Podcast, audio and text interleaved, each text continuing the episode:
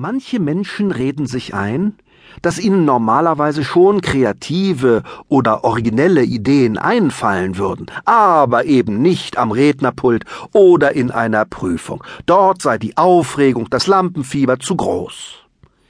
Der Grund für eine solche Denkblockade liegt darin, dass wir mit einem Notfall-Stressmechanismus ausgestattet sind, der bei manchen Menschen sehr leicht anspringt und bei anderen weniger schnell.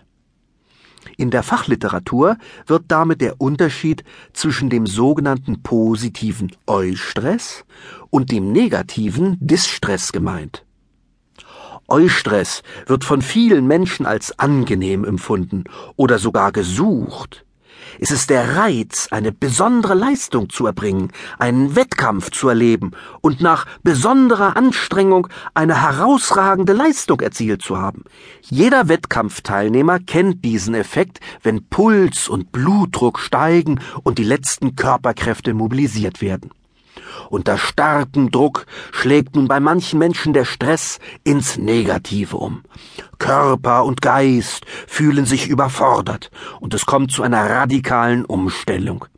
Die Hypophyse, also die Hirnanhangdrüse, signalisiert Überforderungsalarm und sendet in Sekundenbruchteilen eine Alarmmeldung an die Nebennieren, die in großen Mengen Adrenalin, Noradrenalin und Cortisol in die Blutbahn schütten. Schlagartig wandelt sich der Mensch zu einem Kämpfer, und es stehen ihm urplötzlich riesige Kräfte bereit. Beispielsweise kann eine Mutter deren Kind auf die Straße gelaufen ist, mit Wunderkräften plötzlich ein Auto hochheben und das darunter liegende Kind bergen. Oder bei dem schrecklichen Erdbeben, das vor einigen Jahren die japanische Stadt Kobe erschütterte, wurde ein Mann gefunden, der mehrere Stunden den tonnenschweren Stützpfeiler seines Hauses festgehalten hatte, um seine Kinder zu retten. Unter diesem Distress sind wir also zu Körperleistungen in der Lage, zu denen wir unter normalen Bedingungen nicht einmal ansatzweise imstande wären. Leider wird dieser große Kräfteeinsatz damit erkauft, dass die beiden größten Blutverbraucher unseres Körpers in der Phase des Distresses komplett abgeschaltet werden, nämlich um eine optimale Versorgung der Extremitäten zu ermöglichen. Es ist der gesamte Bereich des Verdauungsapparates und leider auch unsere Großhirnrinde. Ein Mensch unter Distress kann nicht mehr nachdenken. Er kann nicht einmal mehr Farben sehen. Das Sprichwort sagt, er sieht rot.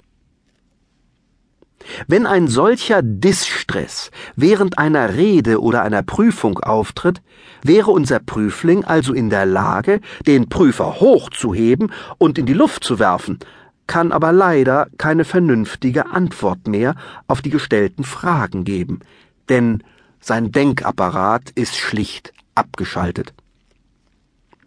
Die Voraussetzung dafür, dass Distress vermieden wird und der Leistungsstärke bewirkende Eustress sich positiv auswirkt, ist, zum Stress insgesamt eine positive Haltung einzunehmen. Daher gleich zu Beginn ein wichtiger Hinweis zum Lampenfieber. Eine gewisse Portion Aufregung und positiver Stress gehören zu jeder Prüfung oder zu jeder guten Rede wie das Salz zur Suppe. Jeder erfolgreiche Redner, Künstler oder Schauspieler leidet unter einer gehörigen Portion Lampenfieber. Ein bisschen Lampenfieber ist sogar die Voraussetzung für Höchstleistungen.